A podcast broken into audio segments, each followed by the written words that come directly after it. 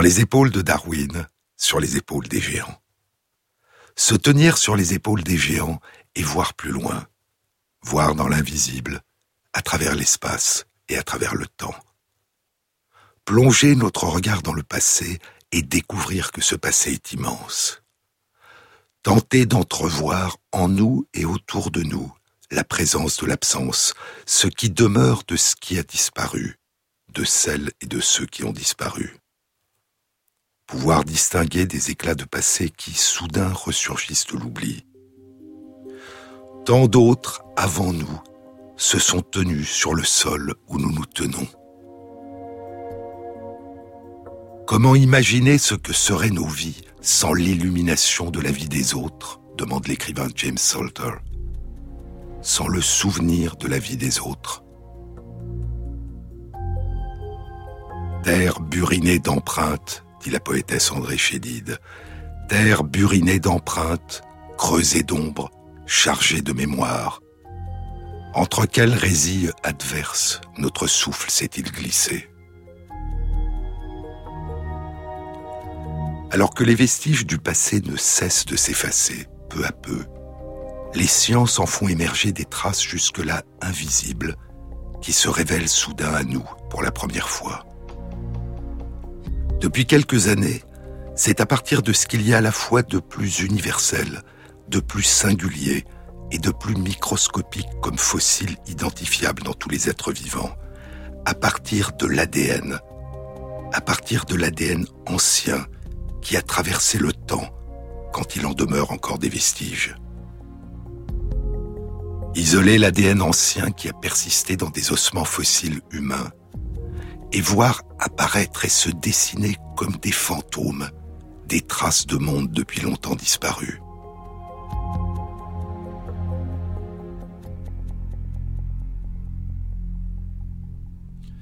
Parmi les grands pionniers de cette extraordinaire aventure qui a permis récemment de reconstituer des pans entiers de l'histoire humaine, il y a le Suédois Svante Pebo, qui dirige aujourd'hui le département de génétique à l'Institut Max Planck d'anthropologie évolutionniste à Leipzig, en Allemagne.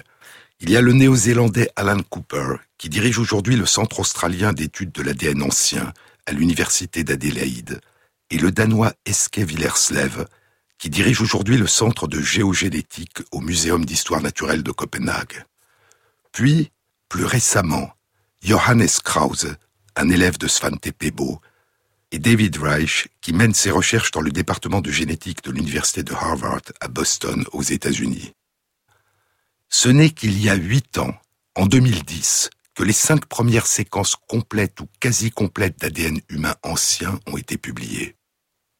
En 2011, un autre ADN ancien est publié, et huit autres encore entre 2012 et 2013. Puis, soudain, les choses s'accélèrent de façon vertigineuse. En 2014, 30 ADN anciens sont publiés.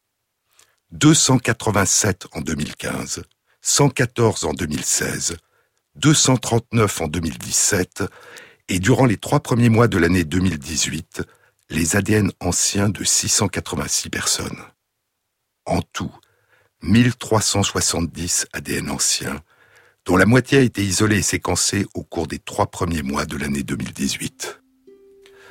Je vous parlais dans de précédentes émissions de l'une des plus anciennes civilisations d'Europe qui a émergé il y a environ 5000 ans dans une île de la mer Égée, la Crète, au large du Péloponnèse, la civilisation minoenne de l'âge du bronze, minoenne en référence au mythique roi de Crète, le roi Minos, qu'évoquent les légendes de Thésée, d'Ariane, de Dédale, du labyrinthe et du Minotaure.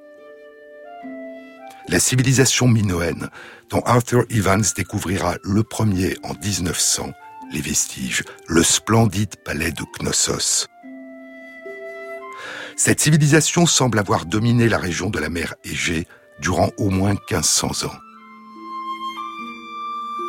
Puis, plus d'un millénaire plus tard, il y a environ 3700 ans, en face, sur le continent grec dans le Péloponnèse, une autre civilisation émergera sous une forte influence minoenne. La civilisation mycénienne de l'âge du bronze que chante l'Iliade et l'Odyssée. et dont Heinrich Schliemann, le premier en 1876, découvrira les vestiges dans les ruines de Mycène, puis dont Karl Blegen et Konstantinos Kourouniotis découvriront en 1939 d'autres vestiges dans les ruines de l'antique palais de Pylos.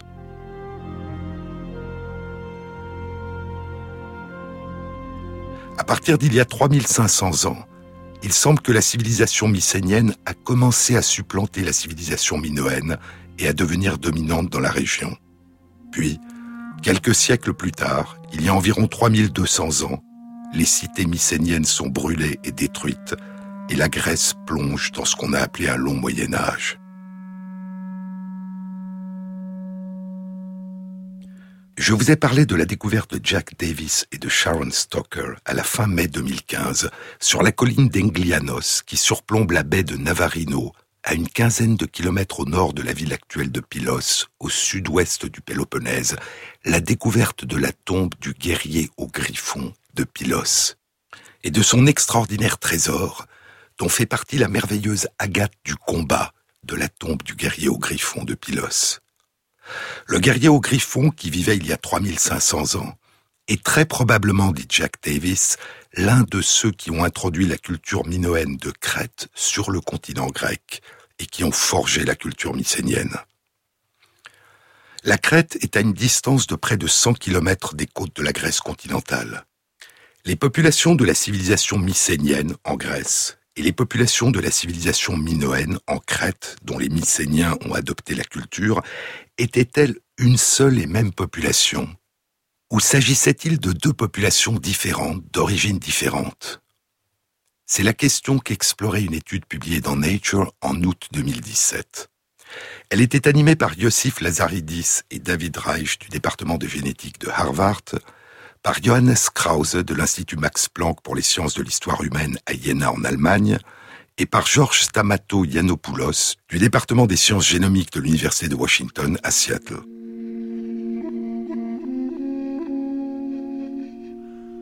Les chercheurs avaient analysé l'ADN ancien, isolé des vestiges de 19 personnes qui vivaient il y a plus de 3200 ans en Grèce, en Crète et en Anatolie. Les quatre personnes qui avaient été découvertes en Grèce avaient vécu entre il y a 3700 ans et 3200 ans. Et les dix personnes qui avaient été découvertes en Crète avaient vécu entre il y a 4900 ans et il y a 3700 ans. Elles reposaient dans trois sites. Dans les monts Astérousie, près de la côte sud de la Crète, près de deux tombes circulaires à Tolos, les tombes à coupole, dont la coupole ressemble à l'architecture d'une ruche d'abeilles. Près de l'une des tombes, il y a un ossuaire avec des poteries, des vases de pierre et des seaux. Dans la grotte Agios Karalambos, sur les plateaux de Lassitie à l'est de la Crète, dans le plus grand ossuaire de la civilisation minoenne découvert à ce jour, qui contient les vestiges de plus de 400 personnes et des poteries, des bijoux, des figurines, des sceaux et des armes. Et dans la nécropole d'Arménoï, à l'ouest de la Crète, dans la région de la Canée, qui contient plus de 200 tombes avec 800 vases décorés, 350 bronzes et 34 sarcophages, une inscription en linéaire B, un casque fait de défense de sangliers et les vestiges de plus de 1000 personnes. Les quatre personnes dont les vestiges ont été découverts en Grèce reposaient dans quatre sites. À l'est du Péloponnèse, à Apatheia, près de la ville actuelle de Galatas, où sept tombes taillées dans le roc contenaient les vestiges de 60 personnes et des poteries. Dans la ville actuelle de Salamine, sur l'île de Salamine, à deux kilomètres au large du Pirée, où neuf tombes mycéniennes ont été découvertes près d'une église. Et à l'ouest du Péloponnèse, sur une haute colline dans la citadelle mycénienne de Péristéria, qui a été appelée la Mycène de l'ouest du Péloponnèse. Il y avait là trois tombes à Tolos, où étaient enterrés des nobles avec des diadèmes, des colliers, des coupes en or et des pointes de flèches en obsidienne. Les chercheurs ont aussi étudié l'ADN ancien d'une personne qui vivait au sud-est du Péloponnèse, longtemps avant la période de l'âge du bronze, durant le néolithique, il y a environ 7400 ans, dans la grotte d'Aleppo-Tripa, dans la baie de Diros. Il y a dans cette grotte les vestiges de plus de 150 personnes avec des outils de pierre, des meules, des poteries, des aiguilles en os, des fusailloles en argile, des figurines et des céréales. Les chercheurs ont aussi étudié l'ADN ancien de trois personnes enterrées au sud-ouest de l'Anatolie, entre il y a 4800 ans et 3800 ans. Près de Gundurley-Höyük, dans un cimetière où reposaient les vestiges de plus de 100 personnes, dans des jarres dont l'ouverture était tournée vers l'est. Les ADN anciens isolés à partir de ces 19 personnes ont été comparés aux ADN anciens déjà publiés de 332 personnes qui vivaient dans d'autres régions, d'autres périodes, et aux ADN de plus de 2600 personnes qui vivent actuellement dans différentes régions du monde. Les résultats de l'étude indiquent que les Minoens et les Mycéniens étaient génétiquement semblables. Les trois quarts de leurs ancêtres communs étaient des fermiers du néolithique d'Anatolie et de la région de la mer Égée. Leurs autres ancêtres communs étaient des populations anciennes apparentées à des populations originaires des régions situées à l'est de l'Anatolie, en Iran et dans le Caucase. Mais l'étude indique que la généalogie des Mycéniens diffère de celle des Minoens. Cette différence est de l'ordre de 5 à 15% Une population de chasseurs-cueilleurs d'Europe de l'Est et de Sibérie, dont les descendants vivaient dans les steppes de l'Eurasie ou d'Arménie, aurait fait partie des ancêtres directs des Mycéniens. L'ADN des populations qui vivaient en Grèce durant le néolithique jusqu'il y a 6000 ans ne porte pas la trace de ces ancêtres, et ces métissages auraient donc eu lieu entre il y a moins de 6000 ans et il y a 4000 ans. Et la mer aurait pu être un obstacle à l'entrée de ces populations en Crète. L'étude ne révèle pas de traces de métissage ancien avec des populations des grandes civilisations antiques de la Méditerranée qui ont précédé l'émergence des civilisations minoennes et mycéniennes. Mais les influences exercées par des voyageurs ou des migrants sur les évolutions et les révolutions culturelles, les échanges d'idées, la transmission des connaissances et des modes de vie peuvent ne laisser aucune trace détectable dans les généalogies biologiques. Plus les peuples sont éloignés de nous dans le temps, dit l'historien Maurice Sartre, plus il nous est difficile d'apprécier ce qu'ils ont transmis aux civilisations ultérieures. En fait, chaque civilisation contribue à en métisser d'autres pour les siècles à venir. Ce qu'indique l'étude, c'est que les Crétois de la période minoenne, puis les Grecs de la période mycénienne, étaient les descendants de migrants venus de l'Est, qui ont probablement été les premiers agriculteurs pasteurs à quitter l'Anatolie, l'Iran et le Caucase, et à gagner l'Europe. Puis, plus tard, des migrants venus du Nord se sont unis aux premiers Grecs mycéniens.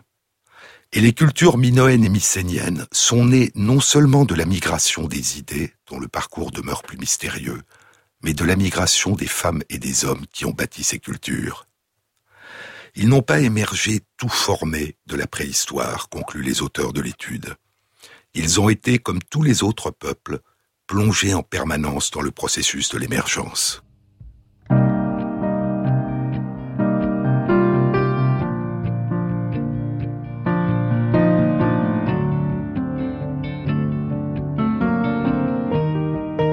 Sur les épaules de Darwin, Jean-Claude Amezen sur France Inter. Tu me déchires, tu me répares, tu m'opères à cœur ouvert. Tu me déportes, tu me grand large, je te détache, tu me dérives. Oh, tu moi encore, oh tu me tues, assassine de la nuit, assassine de la nuit. Je t'espionne tu me soupçonnes, je t'alarme, tu me cambrioles.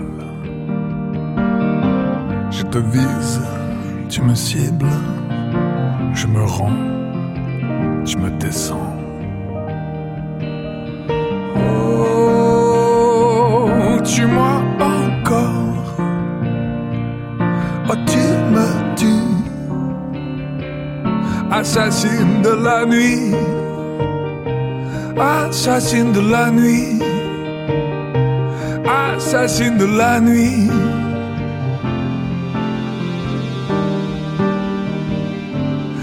Assassine de la nuit. Oh, oh. Je te haut, tu me noies. Je te coule, tu me bois. Je te sphinx, tu me félines. Je te démon, tu me divines. Oh, tu moi encore.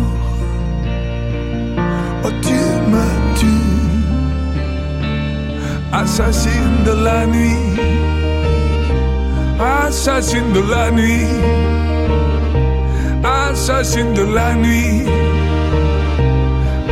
assassine de la nuit, assassine de la nuit, assassine.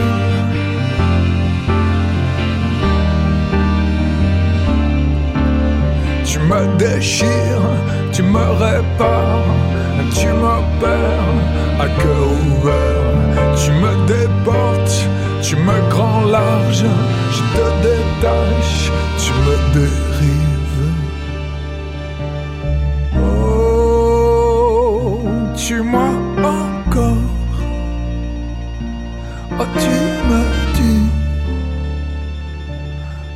assassine de la nuit.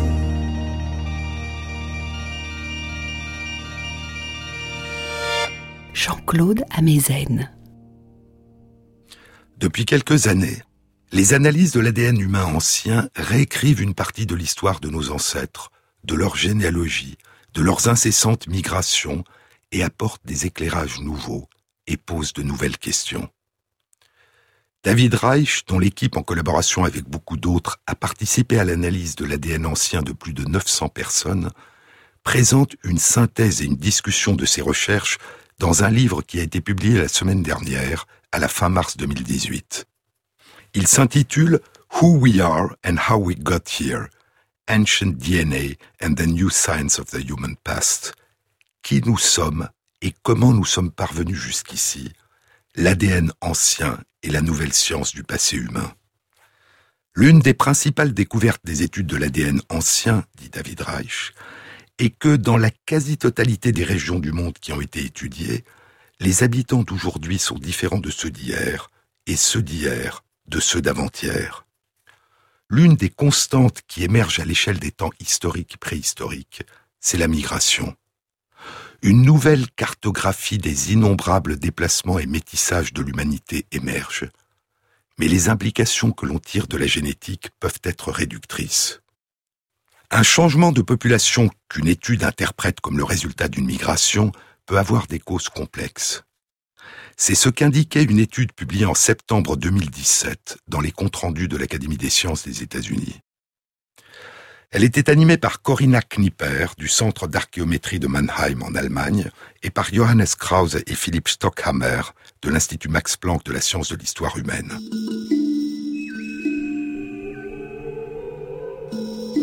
Les chercheurs avaient analysé les vestiges de 84 personnes qui reposait dans sept sites de la vallée du Lech au sud de la Bavière, en Allemagne.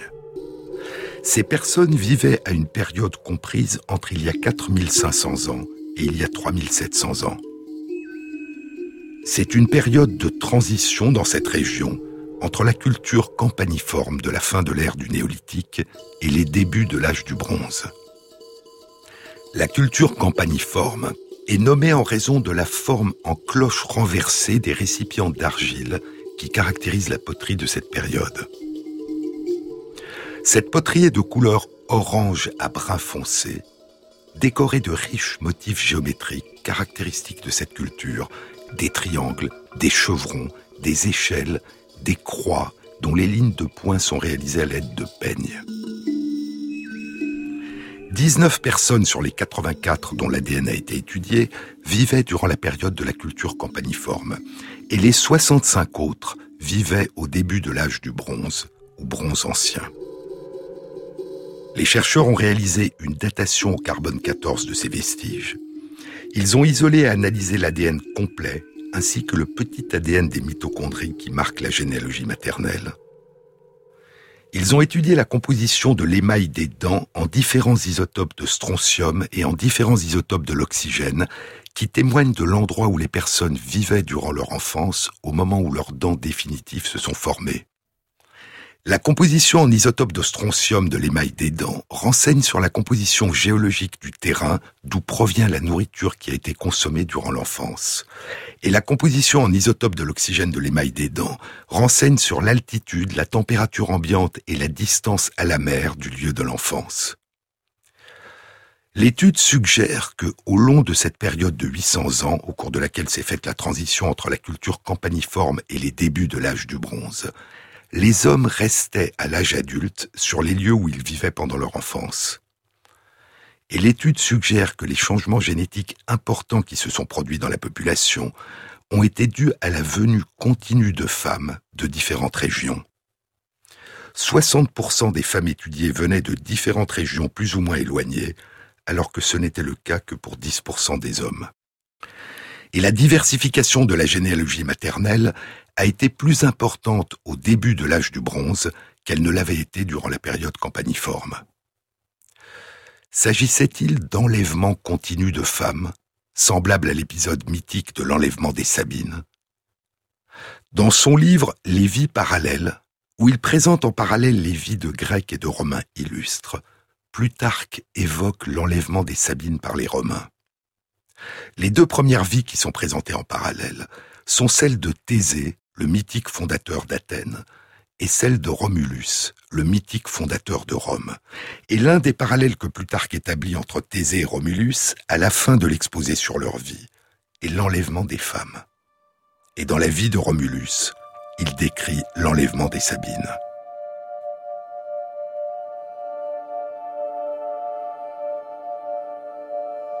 Ce fut quatre mois après la fondation de Rome, dit Plutarque, que Romulus, selon Fabius Pictor, exécuta l'entreprise hardie de l'enlèvement des Sabines. Quelques écrivains prétendent qu'il n'y en eut que trente d'enlevés, qui donnèrent leur nom aux tribus de Rome, mais Juba dit qu'elles furent 683 et Valerius Antias 727. C'est de cet enlèvement que vient la coutume qui s'observe encore, que la nouvelle mariée ne passe pas d'elle-même le seuil de la maison de son mari, et qu'on la porte pour le lui faire franchir, parce qu'alors les Sabines qu'on avait enlevées y entrèrent par force. Quelques auteurs prétendent que l'usage à Rome de séparer avec la pointe d'un javelot les cheveux de la nouvelle épouse rappelle le fait que les premiers mariages des Romains furent faits par violence et à la pointe de l'épée. Les Sabins répondent à l'enlèvement par la guerre. Et après plusieurs expéditions qui s'étaient chacune terminées par leur défaite, les Sabins enfin s'emparent de la forteresse qui s'élève à Rome, à l'endroit où fut bâti le Capitole.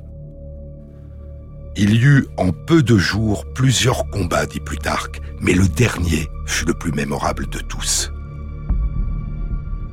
Romulus, blessé, a quitté le champ de bataille. Les Romains sont repoussés jusqu'au mont Palatin. Romulus conjure Jupiter d'arrêter ses troupes et de sauver les Romains.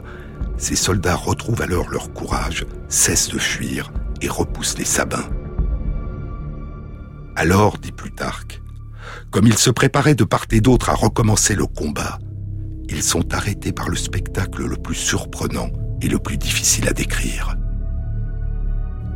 Soudain, les Sabines qui avaient été enlevées accourent de tous côtés avec de grands cris et comme poussés par une fureur divine, se précipitent à travers les armes et les morts, se présentent à leurs maris et leurs pères, les unes avec leurs enfants dans les bras, les autres les cheveux épars. Et tout ensemble, adressant la parole tantôt aux Sabins, tantôt aux Romains, leur donnent les noms les plus tendres. Leurs cris perçaient jusqu'au dernier rang, remplissant tous les cœurs d'un sentiment de pitié qui devint encore plus vif lorsqu'après des remontrances aussi libres que justes, elles finirent par les prières les plus pressantes.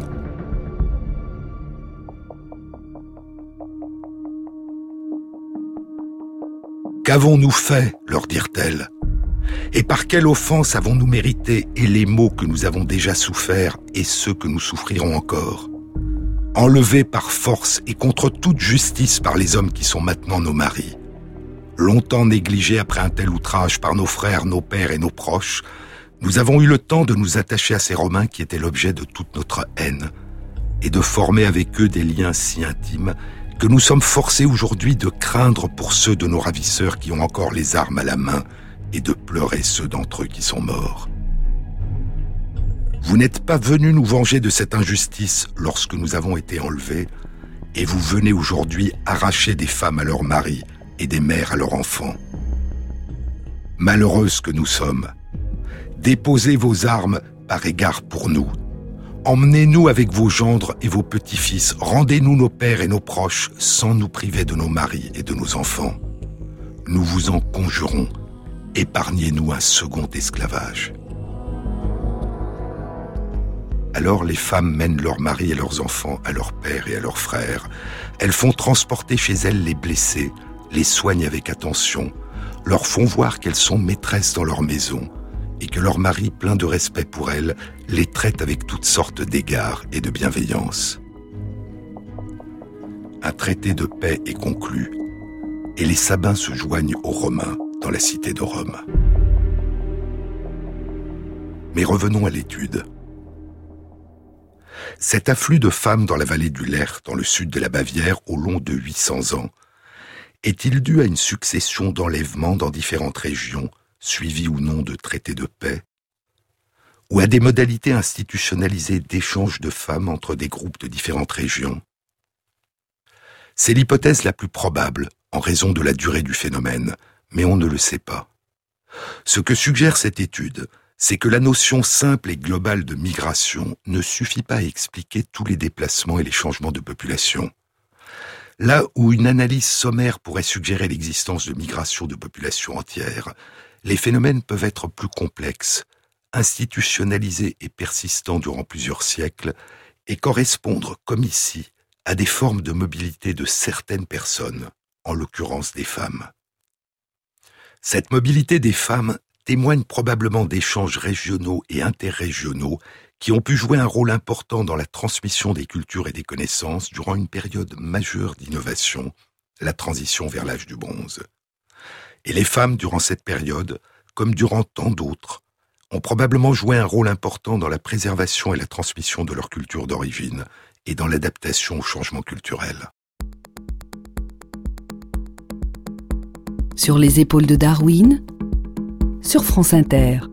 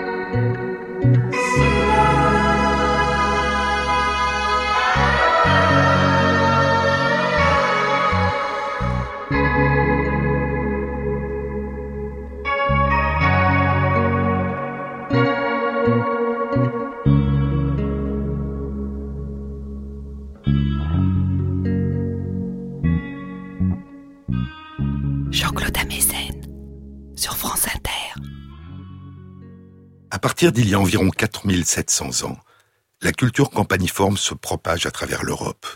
Puis, il y a environ 3800 ans, elle disparaît. Elle aura duré au total environ 900 ans. Comment s'est-elle propagée? Par diffusion culturelle, ou par migration de population, ou encore par un mélange des deux? C'est la question qu'explorait une étude publiée dans Nature il y a un mois, le 8 mars 2018. Elle était animée par David Reich et Inigo Olalde et impliquait plus de 140 chercheurs d'une centaine d'institutions de recherche des États-Unis et de la plupart des pays d'Europe, dont la France. Les chercheurs avaient isolé et étudié l'ADN ancien de 400 personnes qui avaient vécu dans différentes régions d'Europe durant la période du néolithique, durant l'âge du cuivre et durant l'âge du bronze, entre il y a 6700 ans et il y a 2800 ans, dans 136 sites répartis à travers l'Europe. Et parmi ces 400 personnes, 226 avaient vécu durant la période de la culture campaniforme dans la péninsule ibérique, au sud de la France, au nord de l'Italie, en Sicile, en Europe centrale, aux Pays-Bas et en Grande-Bretagne.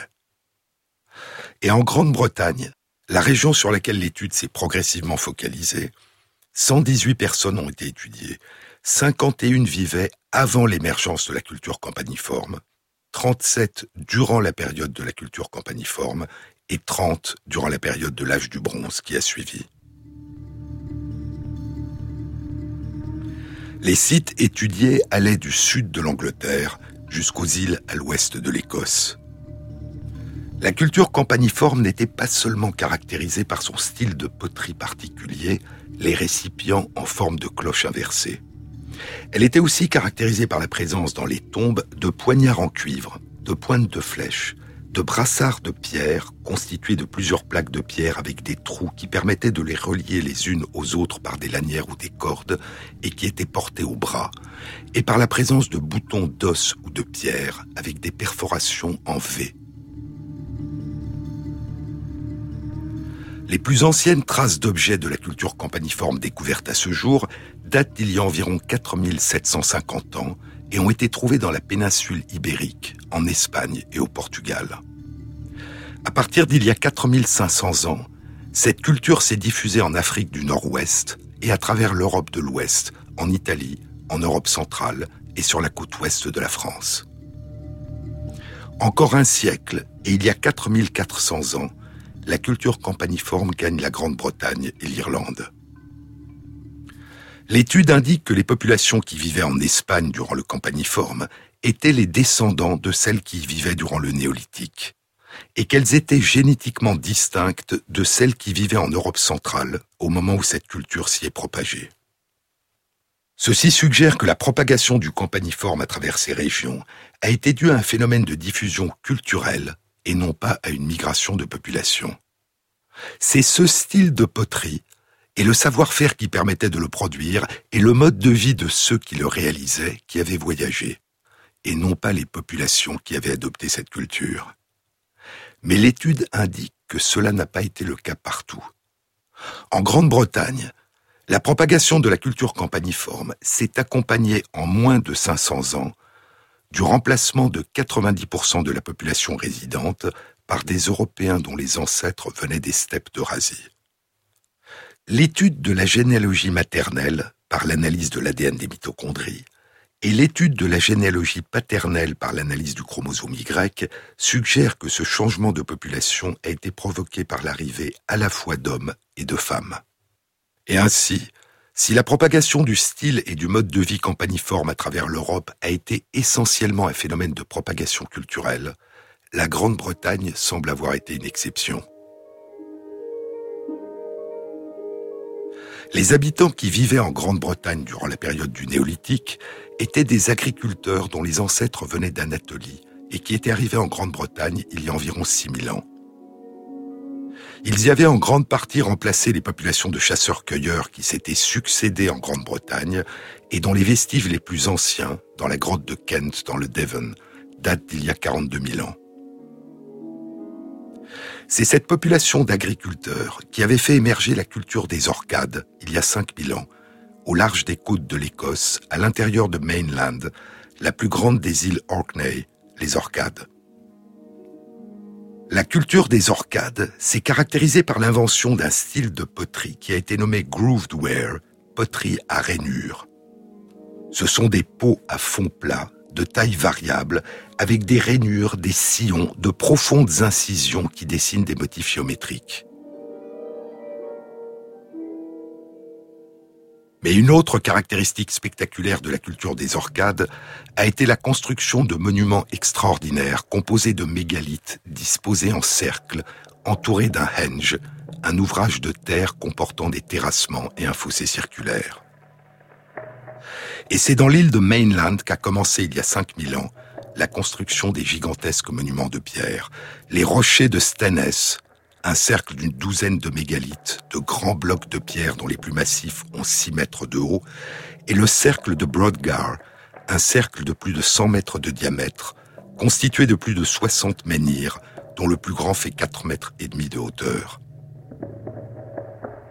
Cette culture s'est très rapidement répandue à travers toute l'Angleterre et l'Irlande, et il y a 4600 ans a commencé la construction dans le Wiltshire, au sud-ouest de l'Angleterre, au bord de la rivière Avon, du monument le plus célèbre de la culture des Orcades, le mystérieux et splendide cercle de pierre de Stonehenge. Souvenez-vous, je vous en ai déjà parlé. À l'époque, le site était déjà un henge, un terrassement entouré d'un cercle de trous et d'un fossé. Le fossé était interrompu en deux endroits pour laisser deux passages. L'un des passages était au sud du cercle, l'autre au nord-est du cercle, dans la direction où se levait alors le soleil au solstice d'été, et à l'opposé de la direction où il se couchait au solstice d'hiver. Il y a 4600 ans, 80 mégalithes sont érigés sur le site. Ils sont constitués pour la plupart d'une pierre qu'on appelle bluestone, pierre bleue, parce qu'elle se teinte de reflets bleutés lorsqu'elle est mouillée par la pluie. Les blocs de pierre les plus lourds pèsent 4 tonnes, et ils viennent de loin, de plus de 250 km de là. D'autres blocs de pierre, plus gigantesques encore, seront érigés sur le site, des mégalithes faits de pierre sarcène. Ils proviennent d'un lieu plus proche, mais ils sont beaucoup plus lourds. Les plus massifs pèsent 50 tonnes. L'étrange beauté de Stonehenge, qui a peut-être été utilisé comme observatoire astronomique ou astrologique, tient à la manière dont la culture des Orcades a agencé ces mégalithes pour former le site un henge de terre, deux cercles incomplets de menhirs avec cinq dolmens, un cercle extérieur de dolmens et un fossé avec trois entrées. Ce qui demeure aujourd'hui de ce gigantesque monument n'est qu'un pâle reflet de la splendeur et de la majesté que devait avoir Stonehenge il y a 4500 ans. À un peu plus de 3 km du monument, au bord de la rivière Avon, se trouvait le grand village de Durrington Walls, les murs de Durrington, qui pouvaient accueillir plusieurs milliers de personnes. Sur le site du village, on a découvert plus de 80 000 ossements de bétail, principalement des cochons, et des vestiges de très nombreux pots, la poterie à rainures des orcades, qui contenait des traces de produits laitiers. En revanche, sur le site même de Stonehenge, il y a très peu d'ossements d'animaux mais on y a découvert une centaine de vestiges humains enterrés après crémation. Des archéologues ont proposé que Durrington Walls était le village des vivants et Stonehenge le village des morts, le lieu du culte des morts. Une route de terre reliait le site du village à la rivière, et de la rivière partait l'avenue qui menait à Stonehenge. Et ces deux routes, passant par la rivière, permettaient d'aller d'un site à l'autre, du monde des vivants au monde des morts. C'est environ un siècle après la construction de Stonehenge et de Durrington Walls, il y a 4400 ans, que les populations du continent arrivent en Angleterre et y apportent la culture campaniforme. Et il semble que dès cette période, le village de Durrington Walls avait cessé d'être occupé. Un siècle après l'arrivée des immigrants, à partir d'il y a 4300 ans, des tombes contenant de la poterie campaniforme sont créées autour de Stonehenge. Les pierres bleues au centre de Stonehenge sont réarrangées. L'entrée au nord-est de Stonehenge est élargie, ainsi que l'avenue qui conduit à la rivière Avon, dans la direction du lever du soleil au solstice d'été. Plus tard, à partir d'il y a 3800 ans, au début de l'âge du bronze, un très grand nombre de tumuli de forme sphérique sont construits sur les collines qui surplombent le monument de Stonehenge. Et sur quatre des gigantesques pierres sarcènes sont gravées des centaines de représentations de haches et de poignards. On peut imaginer que durant quelques siècles, les deux cultures se sont mêlées et que les nouveaux arrivants ont été impressionnés par le monument de Stonehenge et l'ont utilisé à leur façon. Mais la quasi-totalité de la population qui a bâti Stonehenge et les autres monuments de la culture des Orcades a disparu, ou plus précisément, les traces de ses descendants ont quasiment disparu. Quelle est la raison de cette disparition? I'm all out of place. It's raining on this race. You're all out of place, my babe. It's written on your face. Uh-uh. Bring your songs to me.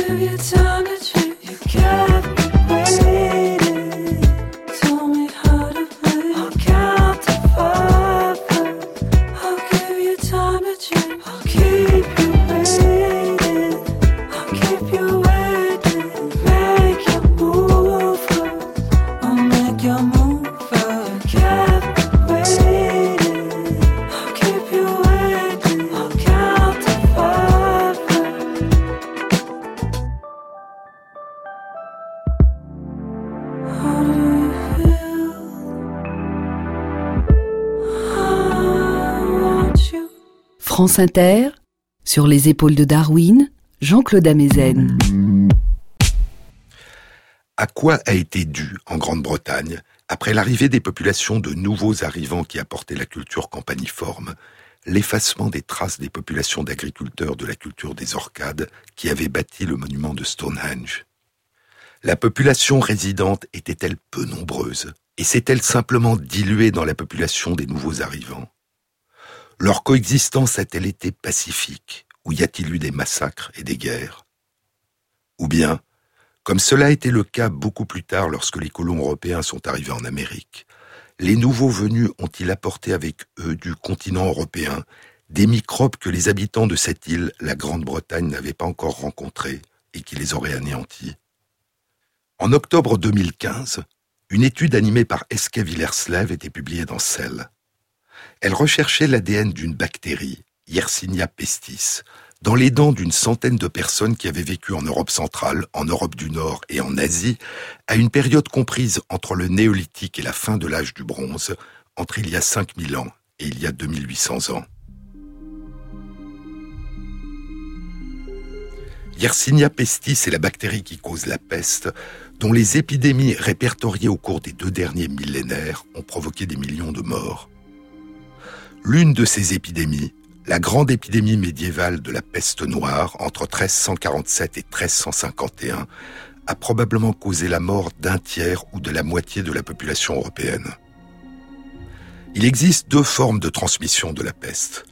La peste bubonique, la forme la plus fréquente qui est transmise par la puce du rat, et la peste pneumonique ou pulmonaire qui ne peut se transmettre que directement d'humain à humain. Yersinia pestis a émergé à partir d'une bactérie beaucoup moins virulente, Yersinia pseudotuberculosis, qui est répandue dans le monde animal et qui peut parfois infecter les humains. Mais quand Yersinia pestis est-elle apparue? Et quand a-t-elle commencé à se propager chez les humains?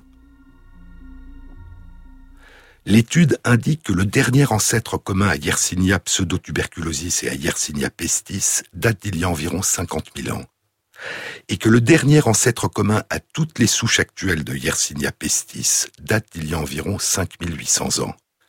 L'étude indique la présence de Yersinia pestis dans les dents de 7 des 101 personnes étudiées, et la bactérie est déjà présente chez une personne qui vivait il y a 5000 ans. L'étude indique aussi que la bactérie, à cette époque, n'avait pas encore acquis un gène qu'elle a acquis plus tard, il y a 3000 ans, et qui lui permet de survivre à l'intérieur de la puce du rat, et qui permet donc à la puce du rat d'être un vecteur de la transmission. Avant cette époque, la peste ne semblait donc pouvoir être transmise que d'humain à humain, sous forme de peste pneumonique. Mais il y a quatre mois, au début décembre 2017, une étude animée par Alexander Herbig et Johannes Krause était publiée dans Current Biology. Elle confirmait la présence de la bactérie chez des personnes qui vivaient en Europe il y a 4800 ans. Elle confirmait aussi que la bactérie ne possédait pas encore l'un des gènes qui lui permet de persister dans la puce du rat. Mais les chercheurs signalent l'existence de travaux récents qui suggèrent que d'autres mécanismes permettent la transmission de la bactérie par la puce du rat en l'absence de ce gène. Quel qu'ait été le mode de transmission de la peste, il est donc possible qu'il y a 4400 ans, les populations venues d'Europe centrale aient apporté en Grande-Bretagne la bactérie, alors qu'elles avaient acquis une forme d'immunité contre elle dont les habitants de l'île auraient été dépourvus. Des études d'ADN microbien sont actuellement en cours qui apporteront peut-être des réponses.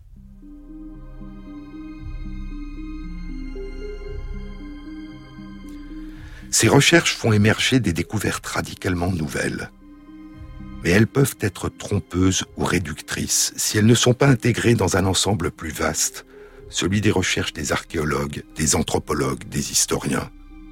C'était le sujet d'un éditorial et d'une synthèse publié dans Nature la semaine dernière, à la fin mars 2018. L'éditorial était intitulé Usage et mésusage de l'ADN ancien. Et la synthèse le combat pour un terrain commun ou pour un terrain d'entente. Le risque de ces études génétiques, dit Patrick Geary, professeur d'histoire médiévale à l'Institut des études avancées de Princeton, le risque de ces études génétiques, c'est de surimposer la biologie à la culture et de réduire la complexité culturelle à la biologie. De réduire les personnes à leur origine généalogique et géographique et de ne pas prendre en compte la façon dont ils se vivaient eux-mêmes et étaient perçus par les autres. Les Sabins, nous dit Plutarque, une fois intégrés à Rome, sont devenus des Romains. Et si tel a été le cas, les études d'ADN ancien ne peuvent rien nous dire sur cette dimension culturelle. La simple traçabilité génétique ne peut rien nous dire de ce que pensaient et construisaient ensemble les personnes, de ce qui les reliait ou les séparait. Aujourd'hui, dit Patrick Jerry, ce qui intéresse les historiens, c'est le sentiment d'appartenance et d'identité des personnes dans les sociétés du passé, et la génétique ne peut pas répondre à ces questions. Ce qui est nécessaire, c'est une collaboration étroite entre les chercheurs qui explorent l'ADN ancien, ceux qui utilisent d'autres approches des sciences dites exactes, et les chercheurs en sciences dites humaines et sociales. Et seule une telle approche transdisciplinaire, qui commence aujourd'hui à se construire, permettra de tenter de redonner à ces éclats nouveaux de passé l'épaisseur et la complexité de leur dimension humaine.